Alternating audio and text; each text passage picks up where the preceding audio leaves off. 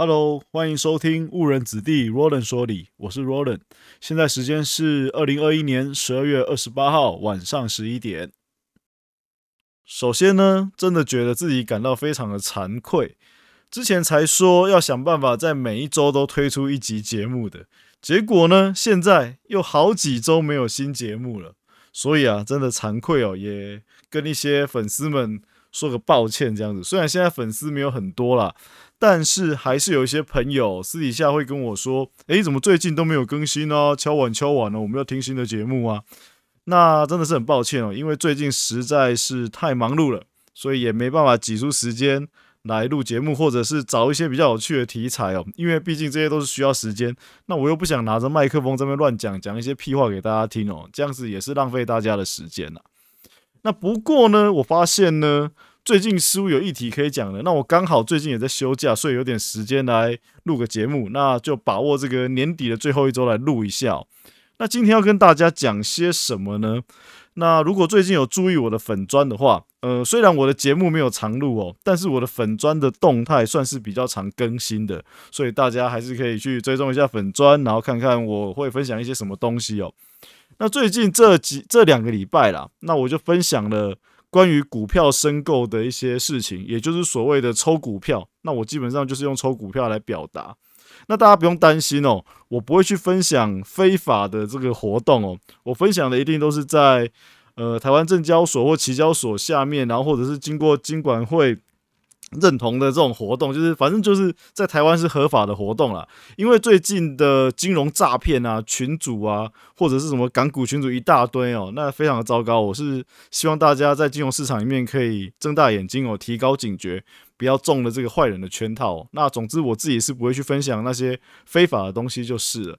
那我分享的这个抽股票的这个活动啊，我相信在市场比较久的朋友一定都知道这些是什么。但是呢，就有一些朋友他是新手，所以他就看不懂我分享的那个抽股票到底是什么东西。那怎么上面会有一些市价啊、成交价、什么价差又有日期，他们搞不懂这到底是什么。那我就想说呢，不如打铁趁热哦。直接借着这个主题来录个节目，让不知道的新手朋友了解一下这个抽股票这件事情哦。那基本上在台湾股票市场哦，你成为股民，然后没有去参与这个抽股票活动，我个人是觉得蛮可惜的啦。所以就借由这个机会哦，来让大家知道抽股票这件事情，那它到底整个来龙去脉到底是怎么样。顺便一提哦。如果你本人又是喜欢买乐透的朋友的话，就是喜欢参与这种博弈活动的话，我个人认为啊，您更要知道这个抽股票这件事情哦，因为在金融市场啊，也是有一些类似乐透的这种活动或者工具啊。那现在讲的这个抽股票，它算是一个。活动好，用活动来描述。那工具的话，就像选择权啊，我自己是比较喜欢在结算日操作，所以对我来说，在结算日操作选择权也是比较像乐透的一个行为。不过我们今天重点不是选择权了，我们就把重点移回来抽股票的这件事情上面。在介绍抽股票之前呢，我认为有必要交代一下股票这个东西到底是怎么来的。所以，我们先来认识一下这个世界上第一只股票由来的故事。那基本上呢，是在西元一六零六年，也就是十七世纪的时候，那是由东印度公司，荷兰的东印度公司所发行的。那这就是世界上第一张股票的概念。那为什么那时候会发行这个股票呢？因为那个时候正值欧洲的大航海时代，海上的贸易逐渐开始热闹了起来。所以呢，每次出海之前呢，就会向民众去募资，那民众就会投入资金啊。为什么民众愿意投资这个东印度公司？因为每次这个东印度公司的船一趟出去，然后再回来，所赚到的利润就会按照一些特定的比例分给有投资的民众。那这些特定的比例怎么决定呢？基本上钱出的比较多的民众，当然可以分到比较多的利润，这很合理吧？钱出的比较多的民众就会拿到比较多东印度公司的股份，所以持有东印度公司的股票的多寡。这个比重呢，就是反映了你投资这一趟航程的资金占整个投资人整个投资的金额里面的多少。那也用这样子的比例来去进行分润分红的动作。再把刚刚东印度公司发行股票募资出海的这个整个故事的轮廓套用到现代的社会来，那基本上就是企业在经营的时候需要资金，所以呢就开始跟大众去募资。这时候就会透过证券公司的承销部去进行一些，例如竞拍或者是今天的主题承销申购的动作。其实还有如现金增资等等的这些动作，但是呢，我们就不要提太多了，就把焦点放在抽股票上面，不然我怕新手朋友一下子太多这个专有名词会负荷不了，然后造成这个模糊焦点哦。所以总结一下刚刚讲的，简单的说啊，就是企业需要钱，然后呢就伸手向民众要钱，只是说这个要钱的方式是哪一种，其中一种就是承销申购。也就是开放让有兴趣的民众来投资，然后去申购该公司的股票。不过有兴趣的民众可能会很多，那很多人想申购的话，并没有办法让每个人都申购到，所以这个方式呢，就会用抽签的方式，抽到的民众就可以按照承销的规则去取得一定比例的股票。接下来我们就来谈谈关于抽股票的必备知识，以及抽股票可能会有哪些风险需要注意的地方。接下来呢，在我讲解的同时，其实大家也可以打开自己的看盘软体，电脑或手机的都可以去找到申购股票的功能的地方。那电脑的话，因为每一家证券公司的看盘软体都不太一样，所以我也没办法统一的跟大家说这个功能要怎么找到。那基本上可能就是从账务的地方去找到股票申购的地方。那手机 App 的话就会比较容易，基本上。大部分的券商用的都是三足的系统，那你在首页的地方就会有一块功能是股票申购，你把它点进去就对了。那如果不是三足系统的话，我相信应该也不难找，你应该也可以很容易的找到股票申购这四个字，然后这个功能，然后去点进去，然后比对着看，这样子我相信大家会比较有感觉哦。好，那我就直接开始来讲。那股票申购，也就是抽股票这个部分呢，你可能就会好奇啊。每当我公司开放这个申购的时候，那我到底可以申购多少？就是我抽到的时候，我可以到底可以拿到多少股票？那基本上这个就是一开始跟承销商他们发出来的这个讯息的时候就已经定好的规则哦。所以如果你手机有找到这个功能的话，你现在去看哦，就可以看到它上面会告诉你总共可以。成申购多少张？那每一每一个人中的话是多少张？所以上面都已经记载好了。所以呢，等于说就是照着规矩走，并不是你要申购多少张就有多少张，或者是说你抽中了，我可以决定再来申购多少张。没有，他一开始就规定你，如果你抽中的话，那只有一张，那就是一张这样子哦。但是他也会告诉你总量哦，就也就是说这一次呢会有多少额度的股票来给大家申购。那好啦，讲完知道我可以申购多少之后。那我又需要准备多少钱呢？那这时候就要从股价来谈起哦。基本上我们的承销会有一个承销的价格，那股票现在在市场上交易会有一个市场上的成交价。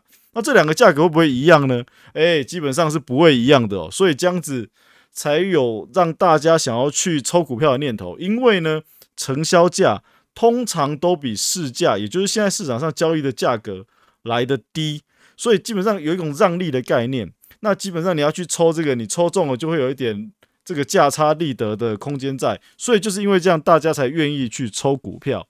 所以以现在手机你把它打开这个，如果你有找到这个申购功能的话，我们以最近的这个角度来看哦，目前哦这两个礼拜来说，最大奖哦就是在十二月二十九号会截止的申请截止的这一支三五九二的瑞鼎哦，那它的成交价是三百零八块。那就也就是每股三百零八块钱，但是目前这只瑞鼎的市价呢是在五百七十五哦，所以以这个溢价的角度来看，基本上就八十六个 percent，将近九十 percent 哦。那基本上也就是说，你抽中的话，几乎是快要翻倍的这个价差的空间哦。那也就是因为这样子，大家才会很热衷在抽股票上面嘛。不过呢，也不是所有的公司价差都会这么大哦。如果你可以往前回去看一下，因为它前几天的历史也会也会保留着。例如说，十二月二十一直到十二月二十三号这些申请截止的标的啊，有一些溢价就只有到十十四趴，那有一些就是七趴，可能连十趴都不到。那有一些多一点的也有三十几趴这样子哦。那像十二月二十九号会到的申请日会截止的这个瑞鼎。它的溢价差就是到八十六 percent，那软体上面显示的溢价差呢，就是现在的市价比成交价多了多少的 percent，多少的百分比，所以你这样一看就知道了。所以以后大家想要抽的时候，就可以知道说去看溢价差是多少，呃，这就是你一个潜在可能的中中签以后的获利空间。好，那所以呢，我们要准备多少钱呢？那就是准备承销价的钱。那以刚刚讲的瑞鼎为例呢，三三百零八每股三百零八，那也就是要放三十万八千。那除了这个三十万八千之外呢，你还要付给券商手续费嘛？基本上有一个基本的手续费二十，还有一个中签的邮件处理费的样子五十，那总共就是成本就是七十块。所以你要放三十万八千再加七十块，所以总共就是这样子的金额。那什么时候会扣款呢？基本上你点进去看这个申购资讯的时候，它都会告诉你，上面秀的很清楚哦。那一般来讲，申购到截止日通常都是三个工作天，像这一支瑞鼎就是二十二月二十七号一直到十二月二十九号都可以申购。那扣款日就是十二月三十号，所以通常都是在呃申购截止日的隔一天哦。所以你在三十号以前就要把刚刚讲的那个承销价格的钱跟成成本、手续费成本的资金全部放到你的交割账户里面去，这样子哦才会申购成功。如果你没有及时的把钱放进去，即使你点申购了，那最后他没扣到钱，你还是会申购失败哦，还是不会成功哦。所以你账户钱不够的话，就会申购失败了。那如果没有中签的话，什么时候会退款？那当然要先看看什么时候是抽签日嘛。像刚刚瑞鼎来说啊，就是一月三号是抽签日，所以就要到下个礼拜了。那抽签日当天抽出来之后，通常都是九点多、十点多，你可能就会知道结果。那万一你没有中的话，那还款日就是在一月四号，通常就是抽签日的隔天，那你就会再收到你之前缴出去的钱。那七十块的那个成本呢，就拿不回来了。那你拿到的就是。就是那个你付出的承销价的那个本金哦，也就是三十万八千。那抽到的话，什么时候可以卖出去哦？那这就要注意，你抽中之后，他什么时候会把股票拨到你的账户里面去？你要真的拿到以后，才可以去在市场上卖出嘛。所以会有一个拨券日。那以这个瑞鼎为例呢，就是二零二二年一月七号。所以抽中之后，也还是要等三四个工作天。但是有时候这个每一家公司可能会有一点点小小的落差，不过时间大部分都是这个样子，这就是你要注意的地方。那所以呢，接下来讲了这些之后，大家可能会开始意识到，诶，我可能是有风险的哦，因为我抽中股票之后，我不能马上就把它卖掉嘛。所以在这个之间，在抽中跟我拿到股票的这个时间之间。万一股价开始下跌了怎么办呢？那我不就 GG 了吗？本来可能溢价可能哦八十几趴，最后掉掉掉啊！如果惨一点连续跌停，我可能整个溢价就会被吃掉，诶，对不对？没有错。所以有人会做一种动作，也就是在抽签日的当天，如果我中签的话，那他们就会去做一件事情，就是去融券去放空，把那个价差给锁住，因为我付了成本。以刚刚瑞鼎来假设就是负三百零八嘛，那市价是五百多，那等我抽中那一天，可能市价还在五百多，那我为了怕股价之后下跌，我就在那一天去做融券放空，我就是空五百多块，但是我的成本是三百多，所以三百多到五百多之间这个价差就已经被我锁住了。万一它之后下跌的话，我的融券就可以弥补掉下跌的损失。但是你也要知道，万一股价在你拿到股票之前持续上涨的话，你也没有这个上涨的超额利润了，因为你融券在那里嘛，所以这就是你要注意的地方。你要去锁住利润的话，那就没有办法去吃到额外上涨的这个超额利润。那万一这好处因为没办法，你买保险嘛，你必你为了怕的就是下跌的风险嘛，所以你就没办法两头都赚到。简单讲就是这样子哦。好，那如果还有一个问题哦，在我确定要申购的时候，都还没有抽签哦，我确定申购的时候。股价就开始跌了，那这时候怎么办呢？如果你申购了那一家那一档股票，刚好溢价差很小的话，可能一下子两三天跌完了怎么办？那很简单嘛，刚不是说到扣款日前你要把钱放好嘛，那你就不要放钱就好了嘛，你就让它申购失败，你这样子就不会有机会去抽到这个要跌的股票了。因为我相信呢，因为当这个价格将直接掉下来，又还没到抽签的时候就掉下来，应该很多人就会放弃申购，或者就是让它申购失败。那这时候人力减少，那你又没有去让这个申购失败的话，你很可能就抽到这个亏钱的股票了，因为这个市价已经跌破成交价，等于说你拿了更多的钱去买了更低价格的股票。对啊，好，那再来就是，如果像刚刚那一只。八九十 percent 的溢价差的瑞鼎，那应该很多人都有兴趣吧？因为抽中就是可能就有这么大的潜在空间的获利嘛。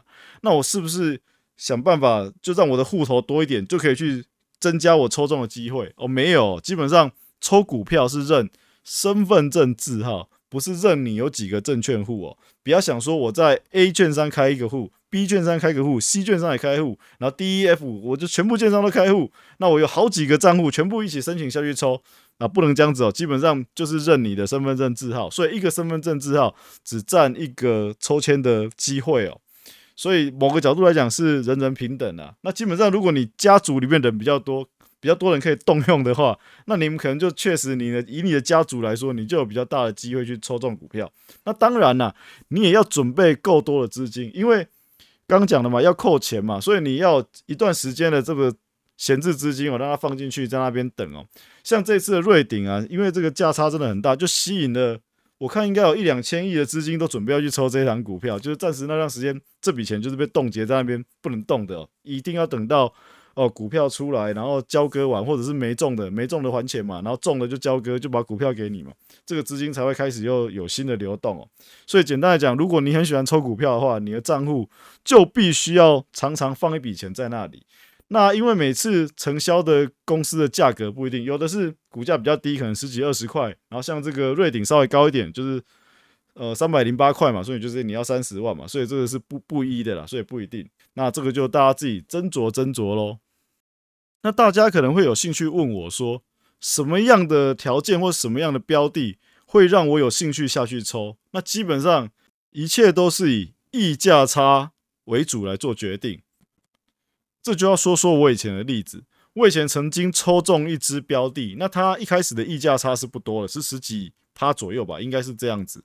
那当我中签呢，就然后到我拿到股票的同时，股价其实就往下掉，那掉到几乎是我的付出的成本的那个价格哦，所以就蛮呕的哦，基本上有抽跟没抽一样嘛，等于白高兴一场。所以后来呢，就决定了，没有到一定的比例的溢价差，我就不会想抽。那这个比例大概是多少呢？就我现在而言呢，我觉得起码都要二十几趴，甚至三十趴以上，我才会比较有意愿去抽。那这个就因人而异啦。你可能或许你对这个公司很了解，你有对这个公司的其他看法哦，那就愿意下去抽，那那就 OK 嘛。每个人每个人的考量不一样。那我单纯哦，就把抽股票这件事情当成在买乐透一样，也就是赌运气，去拼一个潜在获利空间高的机会。那基本上所有东西就交给运气嘛。那中签之后呢？诶，那当然很开心啊，就如预期的，那就把它卖掉。那所以大家也会问我啊，抽中股票该怎么办哦？基本上就我来说，因为我刚刚已经讲了，抽股票对我来说就是一个买乐透的行为。所以中奖之后，我当然就去兑奖，也就是等到股票领到手的那一天，我就直接把它卖掉了，并不会去多做一些考量。那当然，有人可能会觉得啦，你对这间公司非常了解，你又觉得它前景看好，你愿意摆，OK，那就是个人的意愿嘛，个人的判断。那对我来说，大部分的公司可能都是没有研究的，甚至都没有听过的，中了就真的是买乐透中奖的概念。所以如果是这样子的话，那就是把它卖掉了，不要多想了，不然呢，夜长梦多啊，各位。最后还是来分享一些科普研究的动态。那今天的主题是小狗。那国内养狗的人士应该也不少，爱狗人士也都蛮多的。我相信听众里面应该也是有朋友是养狗的。那听了这个介绍之后啊，你们就可以开始观察看看哦。你们平常在跟你们小狗互动的时候，会不会发现它偶尔会歪着头？那你会不会去想说，小狗歪着头到底是在干什么？它是在装可爱呢，还是若有所思，还是在想说你到底在教它干什么？所以就有科学家去研究。小狗狗歪头的这个行为哦，那后来就发现呢，小狗在学习主人对小狗发号施令这个命令的智慧的同时呢，它们的歪头跟记忆之间其实是有一定的连结的，也就是这个歪头可能就是在记说你下了这个指令，这个声音是什么意思。这个研究是由匈牙利的动物科学学者所进行的，他们发现一件事情。也就是当狗主人在对狗狗说话的时候，那狗狗在听着主人说话的时候，狗就有比较高的频率会去歪着头。所以啊，匈牙利的学者就觉得这应该不是巧合，这一定有存在某种原因在哦，所以才会一直出现这样子的现象。相关的报道我也会放在节目内容介绍的部分哦。如果有兴趣的话，大家也可以去看看文字的内容部分。那简单跟大家说一下这个学者的研究结果。基本上呢，这个学者呢，他就去找了一些比较聪明的狗跟一些比较普通的狗，然后来观察一下它们歪头的一些状况到底是怎么样。于是他们找了四十只小狗，然后最后发现有三十三只，他们认为这是比较普通的。那有七只呢是比较聪明的。然后这七只呢，很巧的就是都是边境牧羊犬。那因为为什么他们比较聪明呢？他们可以记住的玩具的名字比较多，基本上至少都可以记超过十种。那普通的狗狗可以记几种呢？基本上普通的狗狗只要可以记住两种呃玩具的名字就非常厉害了。然后看了报道介绍以后，我才发现啊，原来狗可以比较简单的学会动作跟动作有关的单字，例如说你叫它起立、坐下、趴下，它可以比较快的去学会这些字。但是呢，却有比较少的狗，也就是说，大部分的狗居然没办法去记住这个物体的名字，所以这个真的是让我蛮惊讶的。我以为是一样的，我以为学那个动作的单字跟记物体的单字对狗来说是一样的，但是这个报告就显示说，狗要记物体其实是比较困难的，那反而是记动作比较简单。那他们就发现呢，比较聪明的狗呢，在听到呃人类对它下命令的时候。它比较高频率会出现摇头的情况，例如说，呃，它主人就会要求狗说去拿回我指定的某一项玩具，那他们在听这个过程中，头就会比较容易的歪一边，然后呢，高频率的出现。那比较没有那么聪明的狗呢，就比较少出现歪头的动作，即使主人对他们下命令，他们也没有像聪明的狗狗一样这么高频率会出现歪头思考的动作。因此啊，科学家们就认为啊。